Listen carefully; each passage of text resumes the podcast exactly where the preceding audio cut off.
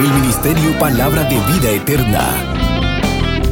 Con el pastor Juan Interiano presenta su programa. Palabra de Vida Eterna. Con un mensaje a las naciones.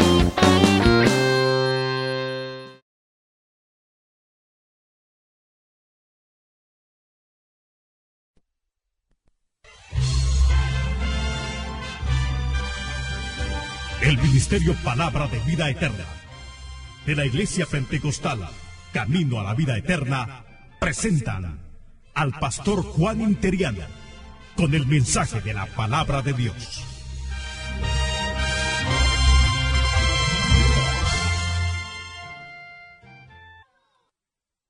Salmo 51. Hemos entrado a los temas acerca de la depravación del hombre y ahora vamos a tocar lo que es el pecado, su carácter y universalidad. O sea, el pecado es universal. Salmo 51, cuando lo tenga me contesta con un fuerte amén. Dice la palabra del Señor de la manera siguiente. Ten piedad de mí, oh Dios, conforme a tu misericordia. Conforme a la multitud de tus piedades, borra mis rebeliones. Lávame más y más de mi maldad. Límpiame de mi pecado. Porque yo reconozco mis rebeliones y mi pecado está siempre delante de mí. Contra ti, contra ti solo he pecado y he hecho lo malo delante de tus ojos para que seas reconocido justo en tu palabra y tenido por puro en tu juicio. He aquí en maldad he sido formado y en pecado me concibió mi madre. He aquí tú amas la verdad en lo íntimo y en lo secreto me has hecho comprender sabiduría. Purifícame con hisopo y seré limpio. Lávame y seré más blanco que la nieve. Amén. Tenga la bondad de sentarse, hermano. El pecado, su carácter y universalidad. Ese es el tema del estudio en esta hora. Parece ser un tema tan común, pero a la misma vez un tema que ya casi no se toca en este tiempo. Hoy casi ya no se oye hablar de arrepentimiento, de pecado. Hoy lo que usted va a escuchar es prosperidad en todas las áreas. Pero es importante el reconocer que el tema del pecado es un tema muy dado en las Sagradas Escrituras. Es una enseñanza amplia. De tal manera que el mismo Señor Jesucristo enseñó acerca del pecado. Pero hay tantas especulaciones humanas sobre lo que respecta a este tema, hermanos. Si usted no sabía, aunque bien es cierto que el pecado es un factor dominante en lo que respecta a la experiencia humana, pero a la vez es un tema muy principal en la Biblia. A la misma vez es un tema muy discutido sin fin. Y sobre todo, toda persona que rechaza la revelación de la escritura tiene con frecuencia ideas, conceptos inadecuados a lo que respecta el pecado. Por ejemplo, algunos creen, y de hecho es una característica familiar, de un modo no bíblico de enfocar la cuestión del pecado. Algunos dicen que el pecado simplemente es una ilusión. Es decir, que el pecado es solo un mal concepto basado, dicen ellos, sobre una falsa teoría de que existe el bien y el mal en el mundo. Pero esta teoría es chocada y fracasa cuando tiene que enfrentarse a los hechos reales de la vida y a la misma maldad del pecado que verdaderamente, hermanos, esta teoría niega, en otras palabras, la existencia de Dios, los principios morales, y eso precisamente se ha vivido en todos los tiempos, como también en los tiempos actuales.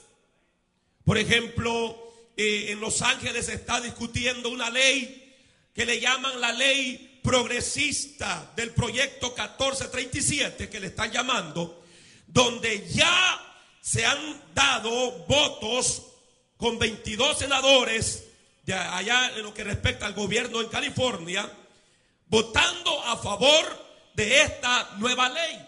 Esta ley progresista, lo que ellos quieren es que en las escuelas no se hable en contra de los homosexuales, en contra del lesbianismo, sino que al contrario se enseñe aún en la primaria, es decir, que los niños de 7 y 8 años reciban dentro de su currículo de enseñanza de que la vida del homosexualismo, del lesbianismo, es algo normal. Y que un niño puede tener dos hombres como papá y mamá. O dos mujeres como papá y mamá. Eso es lo que está enseñando lo que es este proyecto de la ley progresiva 1437. Pero todo esto, hermano, es porque el hombre ha sido siempre atado por el pecado y la maldad del pecado lo ha llevado a vivir fuera de los principios de Dios, fuera de los principios morales, de tal manera que siempre han existido estos enfoques a lo que respecta el pecado. Por ejemplo, hay otro antiguo enfoque del problema del pecado y es mirarlo como un principio inherente, dicen ellos, o sea, lo opuesto de lo que Dios es y relacionarlo con el mundo físico. Cuando usted escucha o lee un poco de la filosofía oriental y también del gnosticismo griego, se da de cuenta de que sobre todo su trasfondo, eh, tanto para el ascetismo, la negación de los deseos del cuerpo, como también se da para lo que son el, eh, los epicorismos, que aboga por la indulgencia del cuerpo, Notamos entonces que ellos ven de, este punto de vista lo que es el pecado. Sin embargo, nosotros vemos que eh, las cosas no son así. La Biblia presenta un marco claro con lo que es el pecado, hermano. ¿Cuánto me están escuchando en esta hora? Es decir, que eh, estas teorías niegan y dicen, no, el hombre no peca, la mujer no peca, niegan de que el ser humano es un pecador. Y ellos dicen, no, ellos no pecan. Y como no pecan, no son responsables delante de Dios. Entonces, un concepto común, aunque inadecuado también, es aquellos que piensan que el pecado simplemente es una actitud egoísta. Y ellos dicen eh, que bien es cierto, dicen, la persona peca porque es egoísta. Así que es un sentido de, egoísmo. Y bien es cierto que el pecado a menudo, muchas veces eso es, es egoísmo. Es, es el amarse más de sí mismo lo que tiene que amarse la persona. Y este concepto no puede ser aplicado en todos los aspectos porque el ser humano muchas veces peca en contra de sí mismo. Amén, hermanos. O sea, para pecar usted no necesita otra persona. Si usted quiere pecar, usted mismo peca usando su propio cuerpo. Entonces, por eso ese concepto de, la injerencia eh, es torcida y todas estas teorías que ya resumí no alcanzan precisamente el nivel bíblico para que exista la aprobación, sino que son una negación de la revelación de la palabra de Dios, del carácter y de la universalidad del pecado. Entonces yo quiero tocar dos elementos importantes en esta enseñanza y quiero que me escuchen. En primer lugar, hablemos acerca de la doctrina bíblica del pecado. La doctrina bíblica del pecado.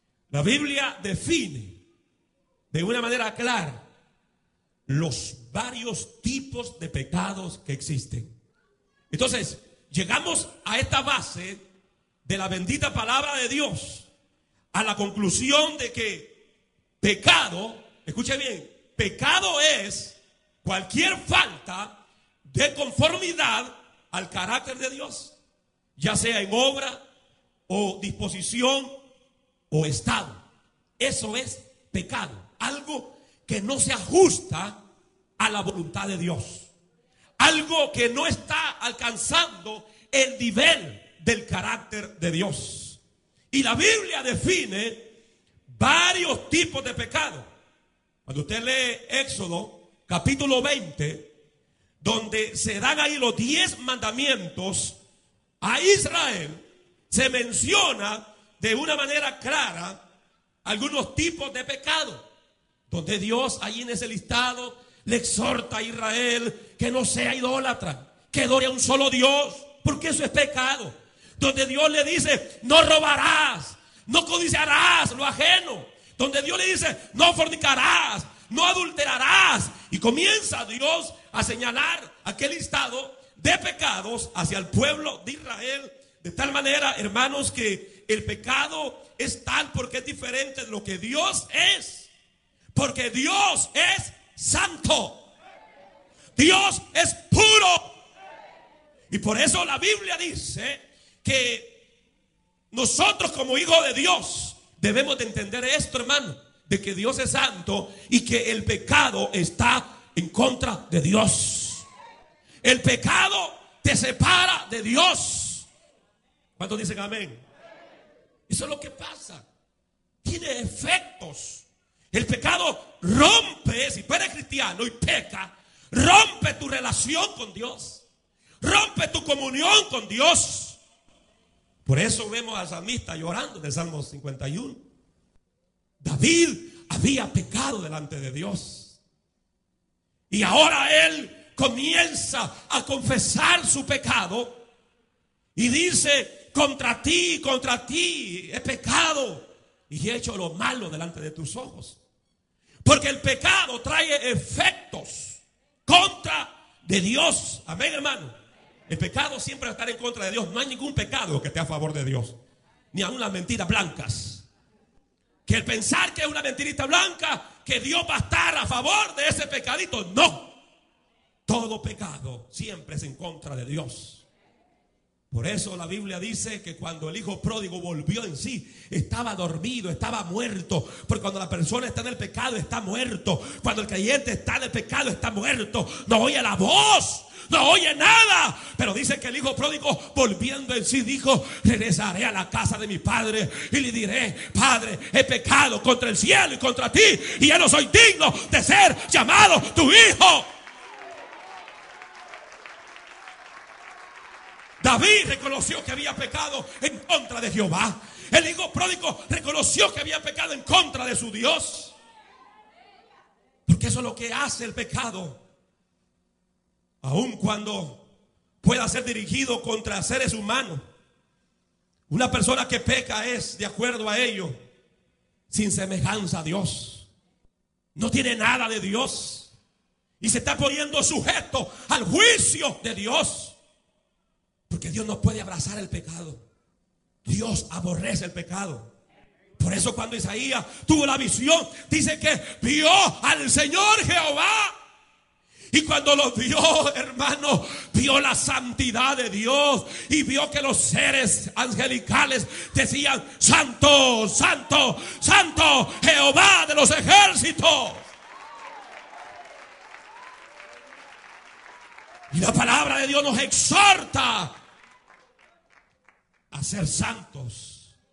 Que como cristianos rechacemos el pecado, venzamos el pecado eso dice la Biblia.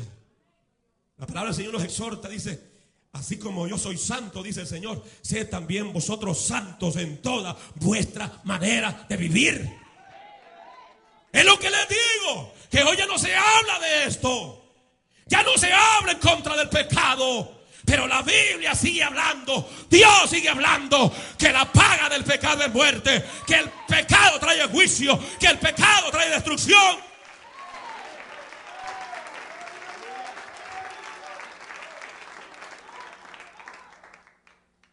Así que la Biblia presenta la enseñanza, la doctrina del pecado en cuatro aspectos. En primer lugar, existe el pecado personal. Romanos 3:23, un texto conocido, dice, por cuanto todos, diga conmigo, por cuanto todos, por cuanto todos están destituidos de la gloria de Dios. Usted ve el pecado personal. Usted ve que nadie está excluido, sino que todos somos pecadores. Es la forma de pecado que incluye todo lo que en la vida diaria está en contra o fracasa conforme el carácter de Dios es pecado. Los hombres son conscientes de, de, de, de la consecuencia del pecado, de esos pecados personales. Los pecados personales pueden tomar una variedad de formas. Hablando de una forma general, encontramos el pecado personal, hermano, en, en desobediencia a Dios, en rebelión en contra de Dios. Muchos dicen que pecado es errar al al centro que disparábamos, fallar. Y eso es. La Biblia nos habla que incluye verdaderamente el pecado personal cuando hay rebelión, cuando hay desobediencia. Una de las cosas que Dios nos manda como pueblo es que seamos obedientes. Que guardemos la palabra, que obedezcamos la palabra. Si obedece aquí, hará la bendición de Jehová cuando dice amén.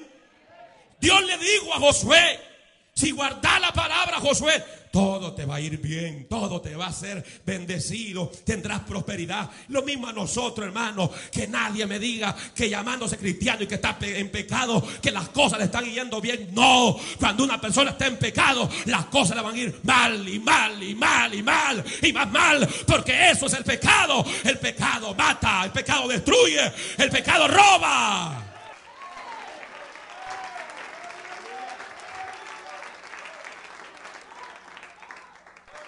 Eso es lo que hace el pecado. Cuando usted estudia lo que es el Antiguo Testamento, hay ocho palabras bien comunes para llamar eh, lo que es pecado al pecado. Ocho palabras que se definen como pecados. También en el Nuevo Testamento encontramos por lo menos 12 palabras que se usan para el término pecado. Es decir, que la idea básica es la falta como dije, desde la conformidad al carácter de Dios y al obrar por medio de, actos, ya sea en omisión o comisión. Porque no te esto, hermano. No solo con hacer cosas se peca, sino con estar sentado sin hacer nada también se peca. ¿Cuándo dicen amén? Sí, porque uno dice, tal hermano pecó, porque vimos un acto. Pero ¿de qué aquellos que no, no cometen ningún acto, no hacen ningún acto, pero están pecando? Ese pecado que la Biblia lo llama de omisión. El pecado de comisión es cuando tú haces algo que no está conforme al carácter de Dios, a la voluntad de Dios. Y el pecado de omisión es de omitir de hacer cosas que tenemos que hacer. Por eso Santiago dice, el que sabe hacer lo bueno y no lo hace, le es que Pecado, ahí está. Si usted sabe que orar es bueno y no ora, ¿qué está haciendo? Pecando. Si usted sabe que leer la Biblia es bueno y no lo hace, usted está pecando. Si usted sabe que ayunar es bueno y no lo hace, ¿está qué? Pecando. Si usted sabe que cantar, adorar a Dios es bueno y no lo hace, ¿está qué? Porque existen estos pecados de comisión y de omisión. Entonces, hermano, la, idea esencial de, de todo esto es que el hombre no alcanza la norma, el nivel, y que el hombre siempre va a fracasar cuando por sus propios medios quiera alcanzar el nivel del carácter de la santidad de Dios. Jamás. Yo muchas veces he dicho, Señor, perdóname, porque he querido hacer las cosas a mi manera, aunque sea en pro de lo espiritual, pero muchas veces como que nosotros estamos tomando nuestros recursos y no estamos tomando los recursos de Dios. Cuando Dios nos ha dejado recursos poderosísimos, extraordinarios. Dios nos ha dejado fuerzas, armas poderosas, mortales para destrucción de toda fortaleza y de todo pensamiento, hermano altivo que se levanta en contra del conocimiento de Dios.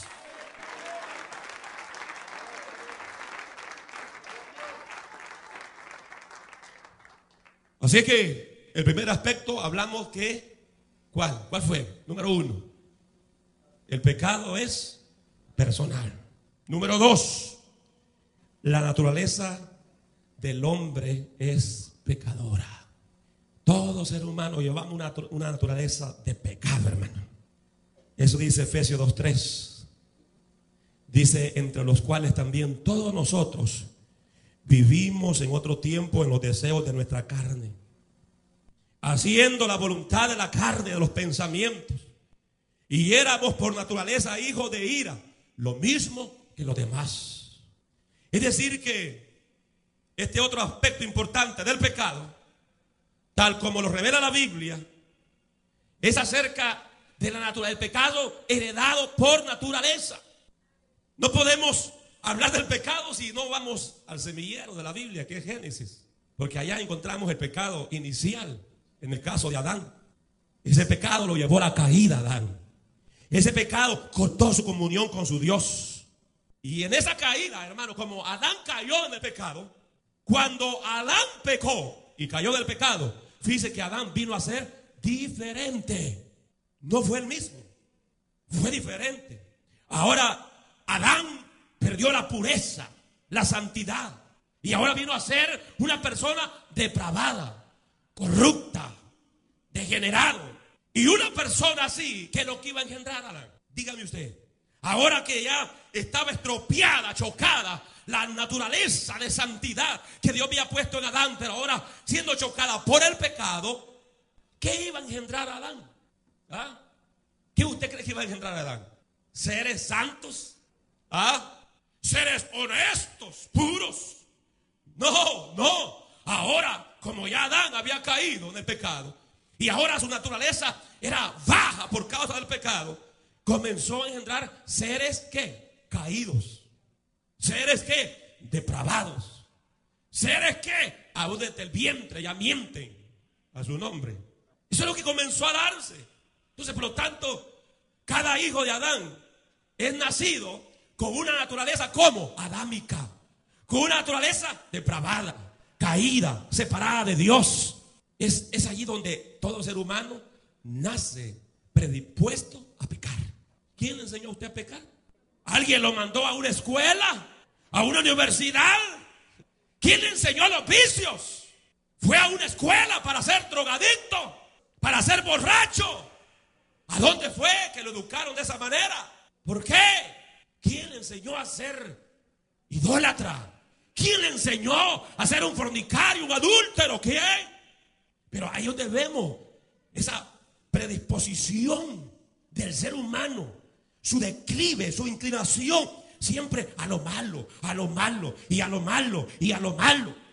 Siempre, hermanos, el ser humano está inclinado a pecar. Y aunque seamos cristianos, no me saque, no me saque alitas ahorita, que mejor guárdela. Sí. Y lo tremendo es, hermano, y fíjese que esto ayuda a los nuevos, porque cuando uno acepta al Señor, uno piensa que una vez reciba a Jesús como Salvador, esa vieja naturaleza se va. Y uno cree que ya es erradicada, que es libre de esa vieja naturaleza. Y de presto uno se da de cuenta que no es así. Porque la persona aceptó al Señor hoy y sintió el perdón de Dios, sintió la transformación de Dios, pero más tarde siente deseo de pecar.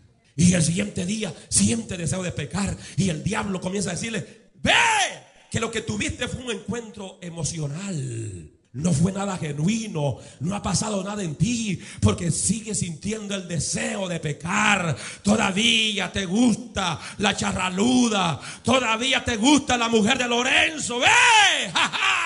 Todavía quieres echarte el trago, ¿verdad? Todavía quieres echarte el puro de marihuana.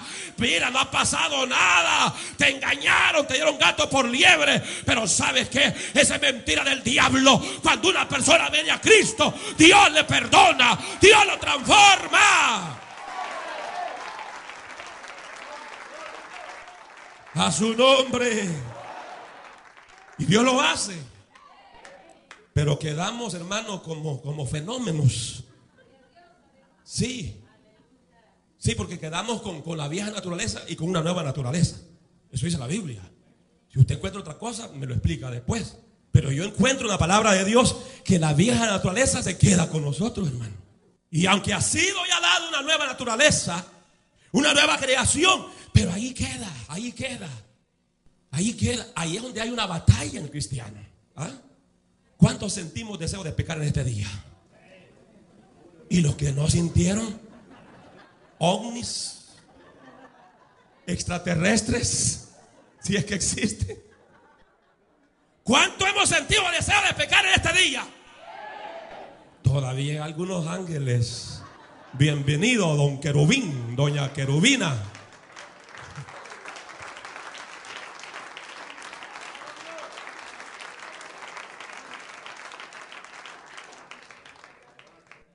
Hay esa batalla. Es lo que Pablo explica a los Gálatas, que dice que estas dos naturalezas tienen una constante batalla, hermano. La vida cristiana es una lucha constante. Sí, dice que está esa batalla espiritual entre el espíritu y la carne, y la carne y el espíritu. Y nunca hay un acuerdo. Y nunca lo van a tener. Sí, por eso es que usted va a andar bien en el espíritu o en la carne. Pero a media no va a poder. Sí, fíjese que en un buen término espiritual no hay mediocres, hermano. Que ese es un término que le hemos inventado entre los predicadores. Pero aquí es, ¿es santo o es mundano? ¿Es luz o es tiniebla? Amén, hermanos. Me estoy dando a entender. ¿Es espiritual o es carnal? ¿Cómo estamos, carnales?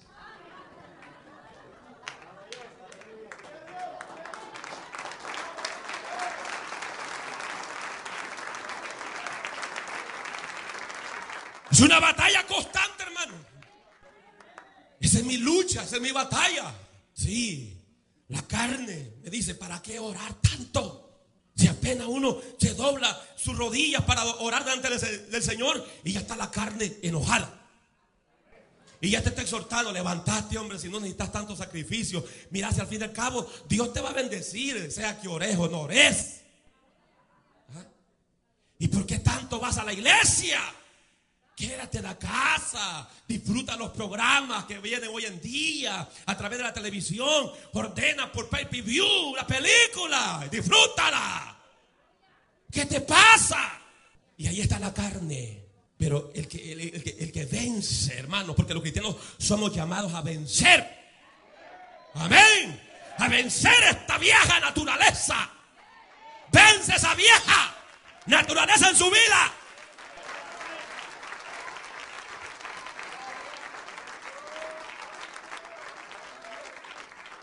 El cristiano que anda en el espíritu vence. Eso dice la Biblia, Romanos 8:4. Romanos capítulo 8, mire, léalo en su casa completamente. Y se va a dar de cuenta que la Biblia dice que sí podemos vencer carne. Sí podemos vencer al pecado. Sí podemos vencer la vieja naturaleza. Que se opone, que se levanta en contra de los establecidos de Dios. Sí podemos. Por eso la Biblia dice, ninguna condenación hay para los que están en Cristo Jesús. Los que no andan conforme a la carne. Vamos al capítulo, hermano, rápido. Los que no andan conforme a la carne, sino como conforme qué? Conforme al Espíritu. Y ahí está el problema. ¿Sabe por qué perdemos todas nuestras batallas muchas veces? Andamos en posta roja. Esas pelotas de carne que venden en los supermercados de red roja. Así muchas veces andamos nosotros los hijos de Dios.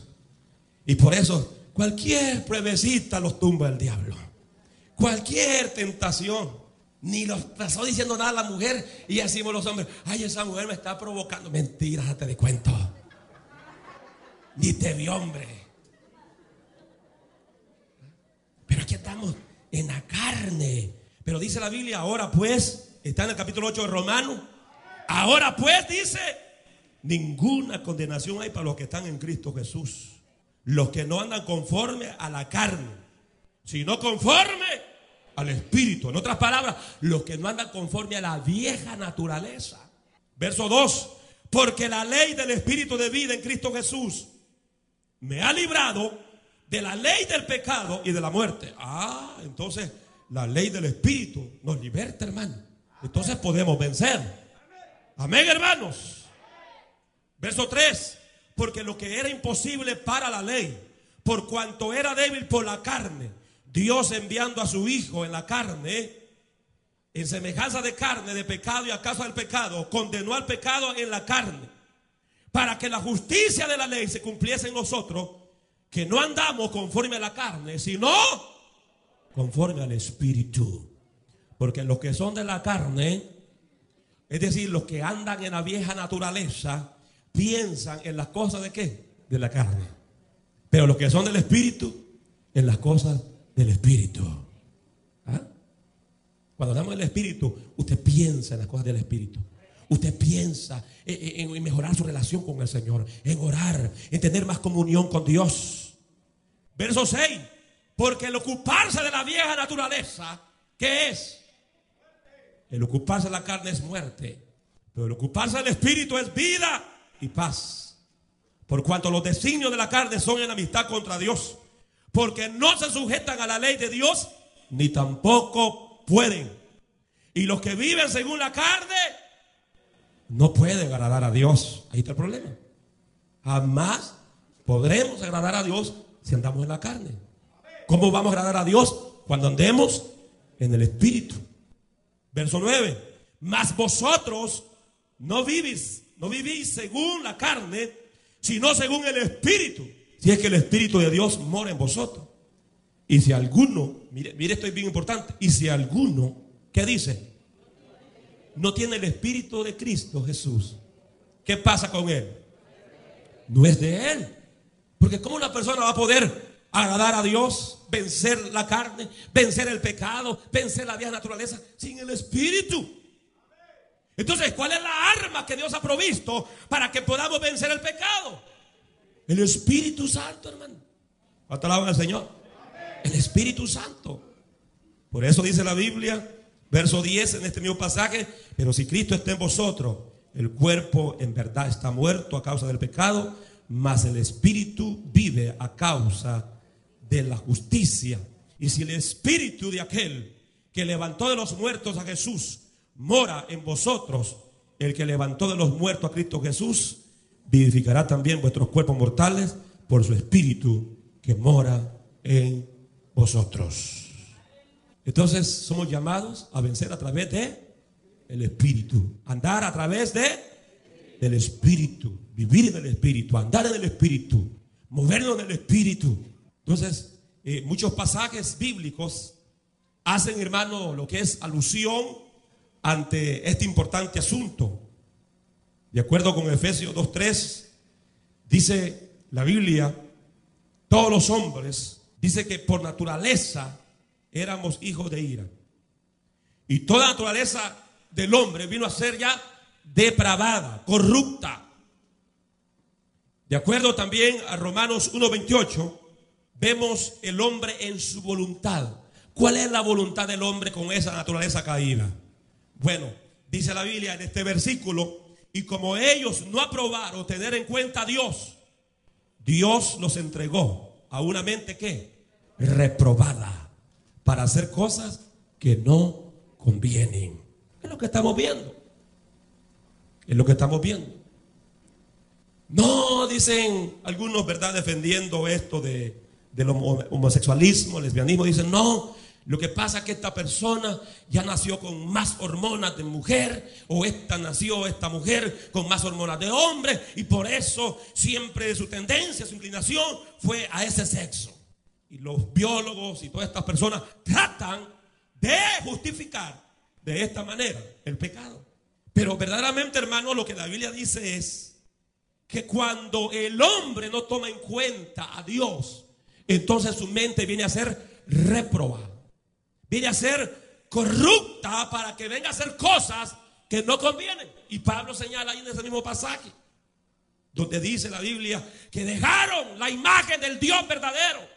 Dejaron de adorar al Dios vivo por adorar serpientes, animales reptiles donde las mujeres dejaron su uso y los hombres también para enredarse mujer con mujer, hombre con hombre. ¿Por qué? Por causa del pecado, por el haberse alejado de Dios.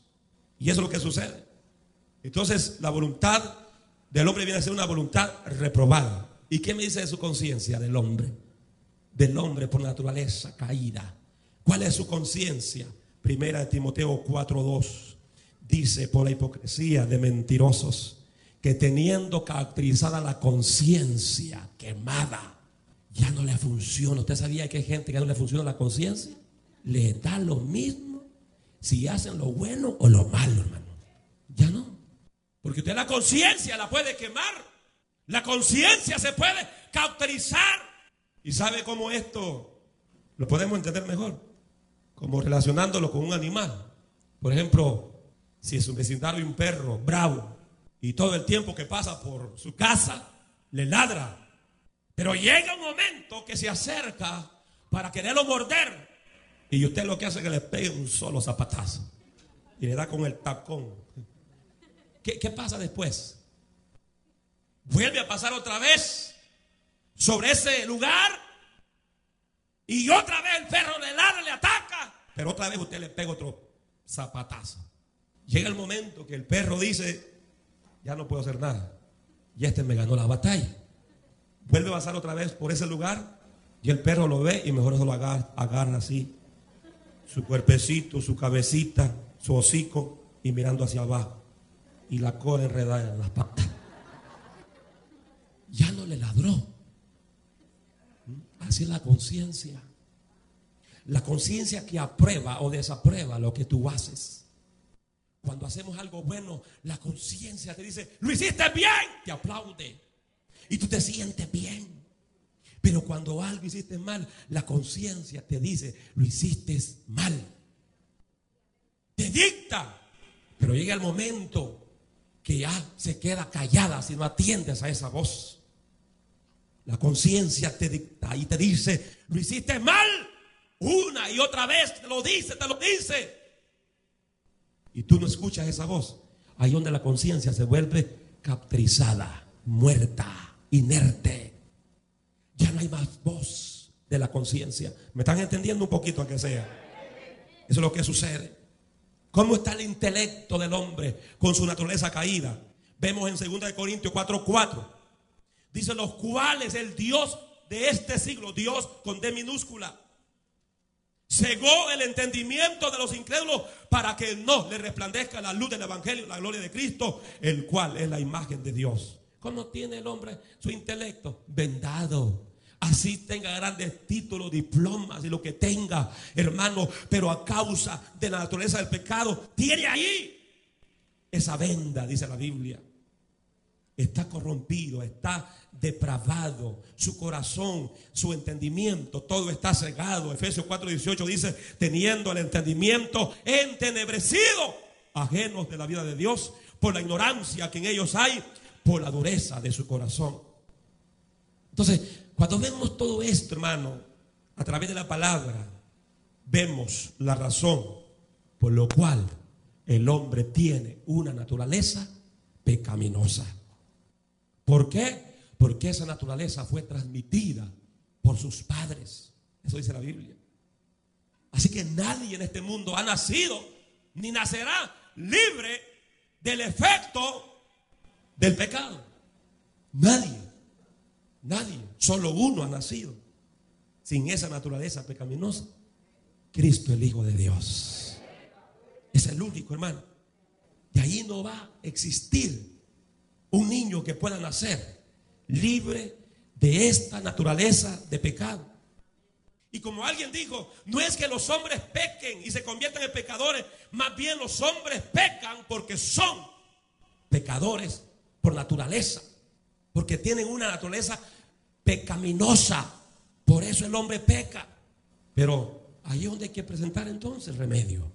Y remedio para esto, para el pecado personal, para el pecado por naturaleza es la redención en Cristo Jesús.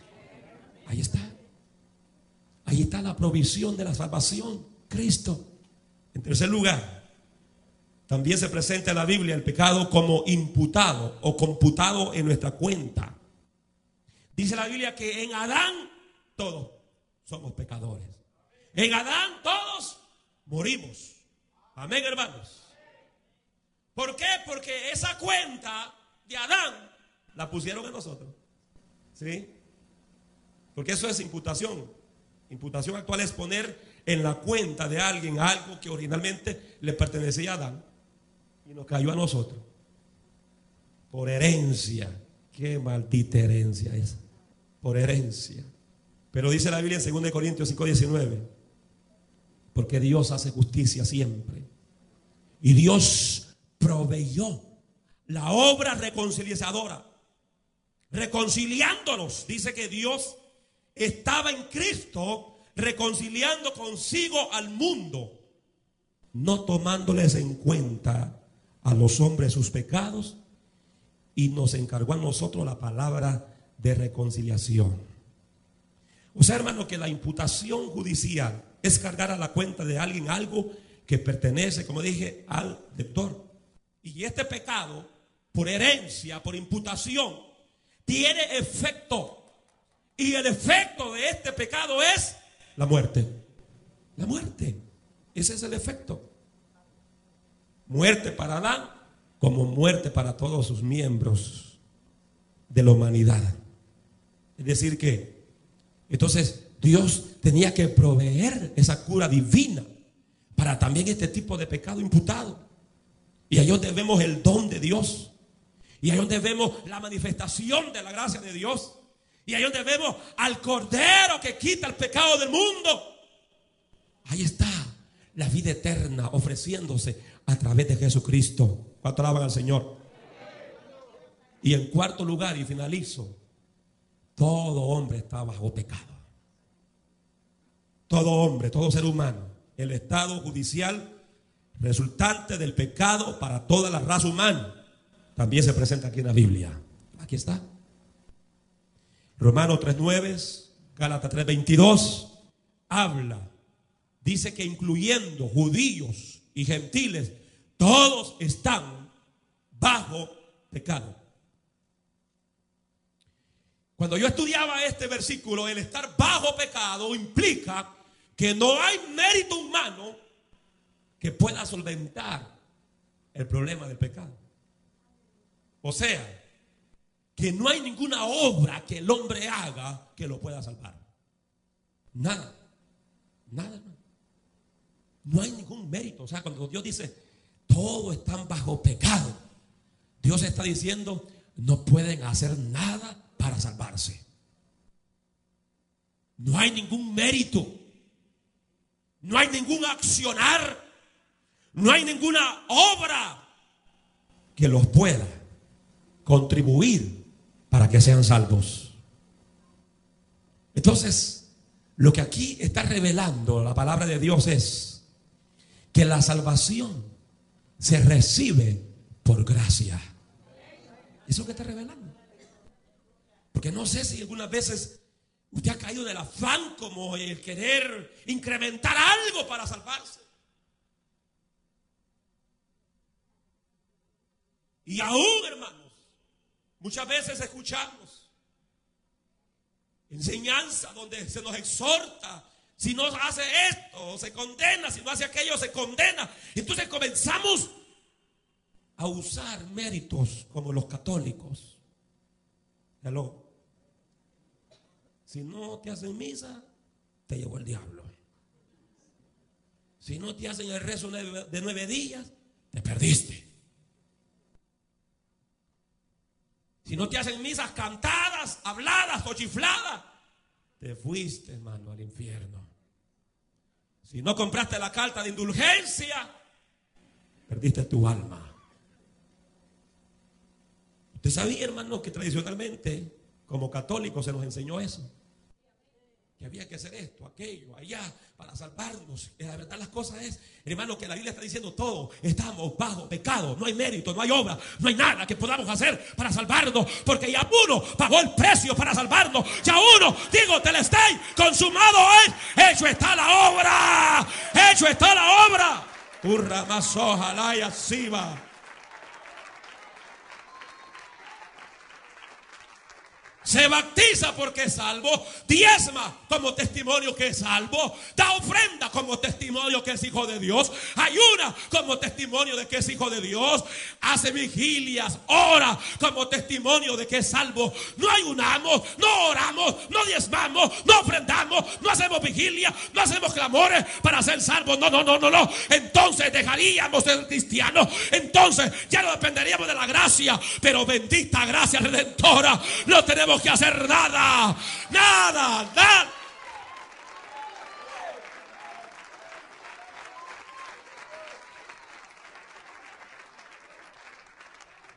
Porque por gracia, Efesios 2.8, como dice, por gracia soy salvo.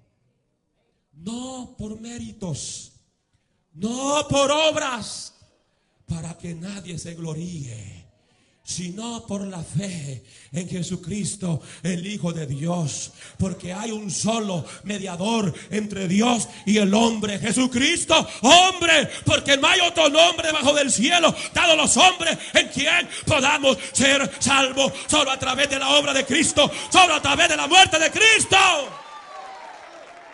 A su nombre, a su nombre. Aleluya. Es la gracia, hermano. Bendita gracia de Dios. Sí, porque por gracia soy salvo. Por medio de la fe. Y, Dios nos da todo. Usted tiene fe porque se la regaló Dios. Ni fe tenemos nosotros, es de Dios. ¿Sí? Dice que a cada uno Dios le da una medida de fe. ¿Ah? ¿Sabe cómo yo entiendo? Yo, yo comparo la salvación como un plato de comida. Yo dice, hijo, siéntate a la mesa aquí está el plato de comida tuyo, come. Y Dios dice, no quiero que use los dedos, aquí está el tenedor. Esa es la fe. Amén. Dios nos ha dado fe. Y somos salvos por gracia. ¿Y qué podemos hacer para salvarnos? Diga conmigo, nada. ¿Qué hizo usted para salvarse? Nada. Que busque a Dios que si Dios ha estado perdido? No, no hemos buscado a Dios. No hay quien busque a Dios, ni uno, dice la Biblia. Él vino a buscar y a salvar lo que se había perdido.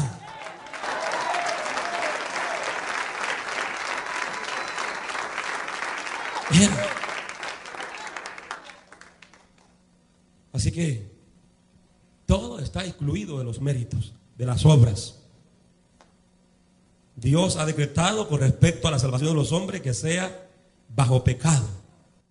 O sea, la salvación de los hombres está bajo pecado. Significa eso sin mérito, sin obra. A su nombre, hermano.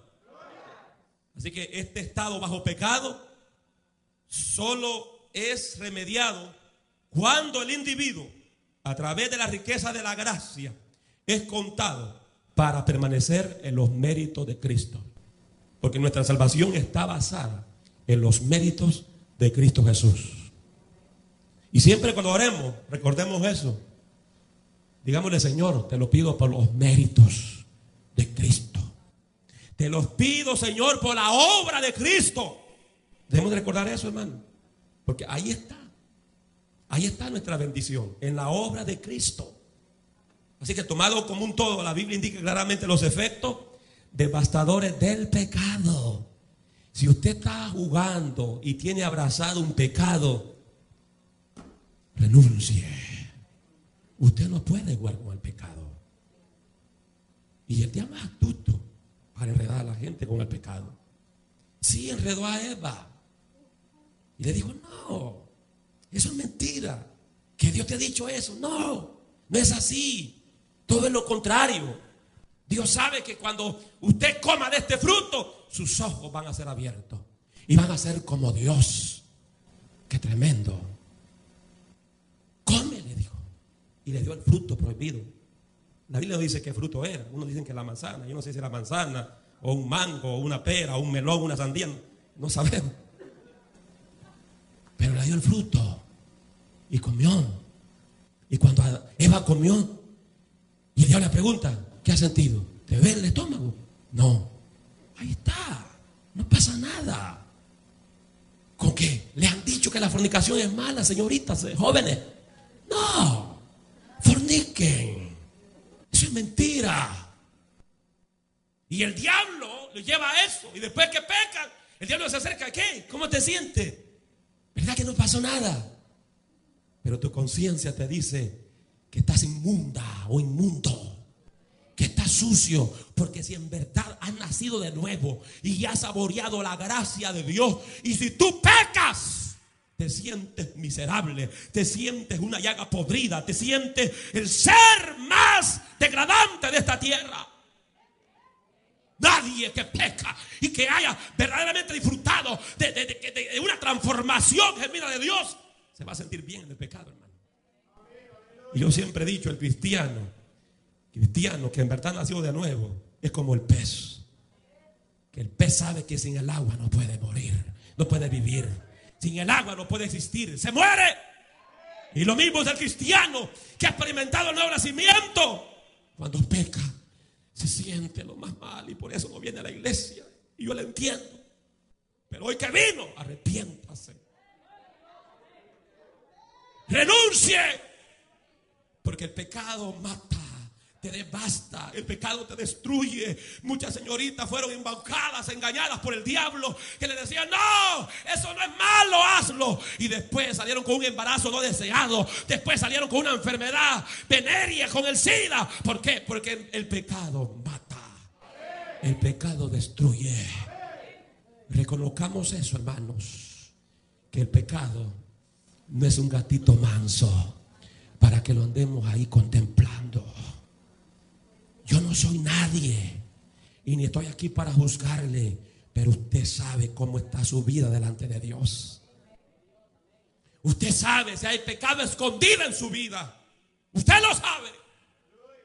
Usted lo sabe que Dios le está hablando en esta hora.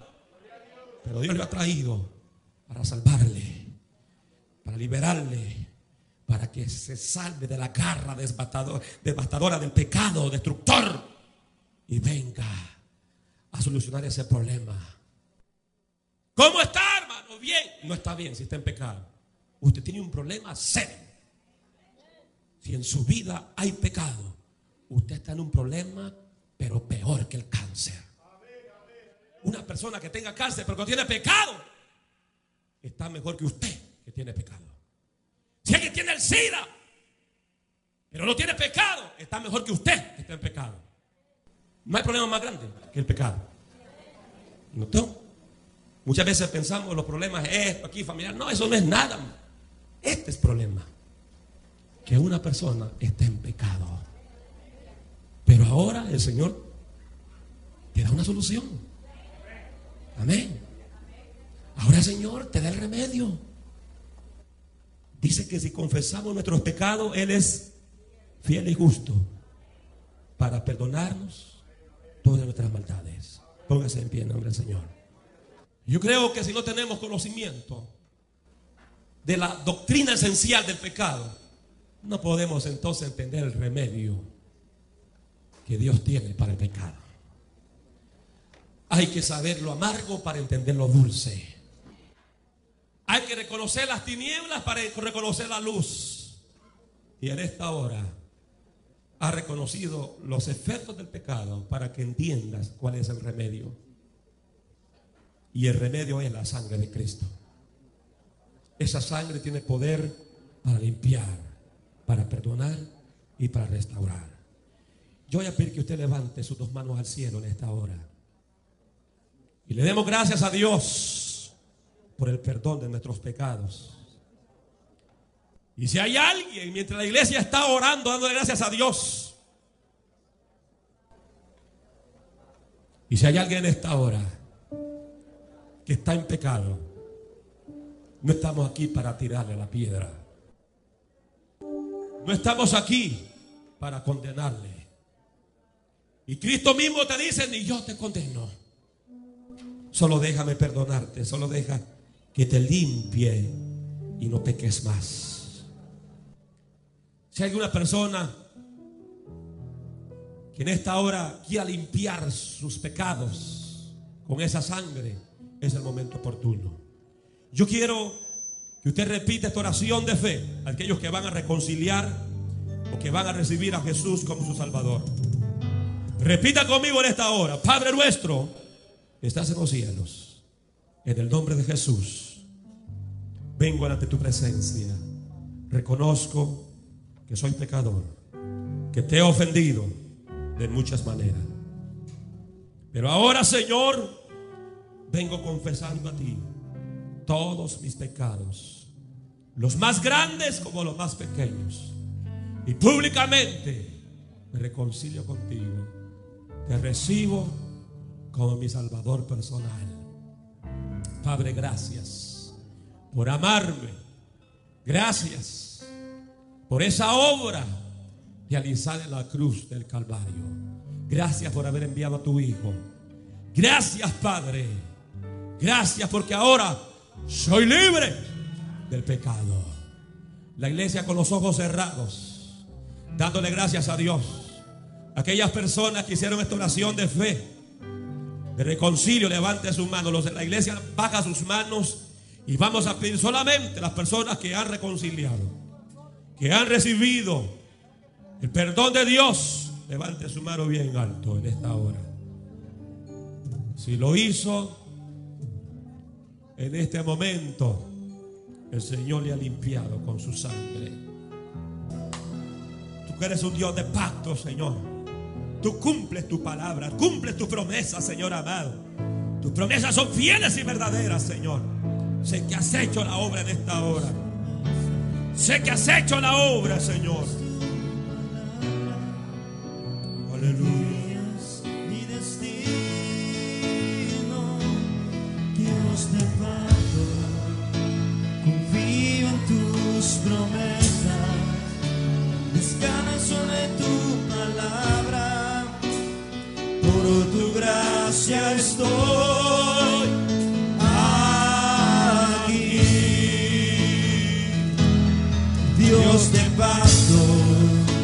Que guardas tus promesas, que cumples tu palabra, que guías mi destino,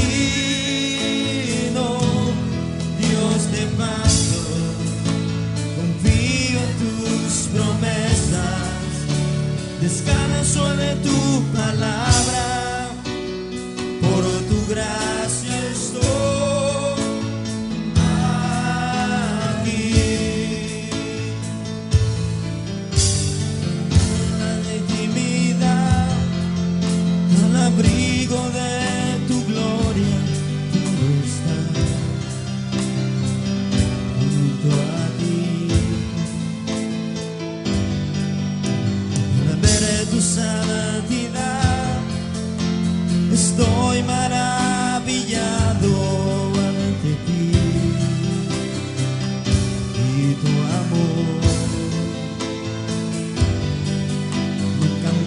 seré igual al salir de este santísimo lugar.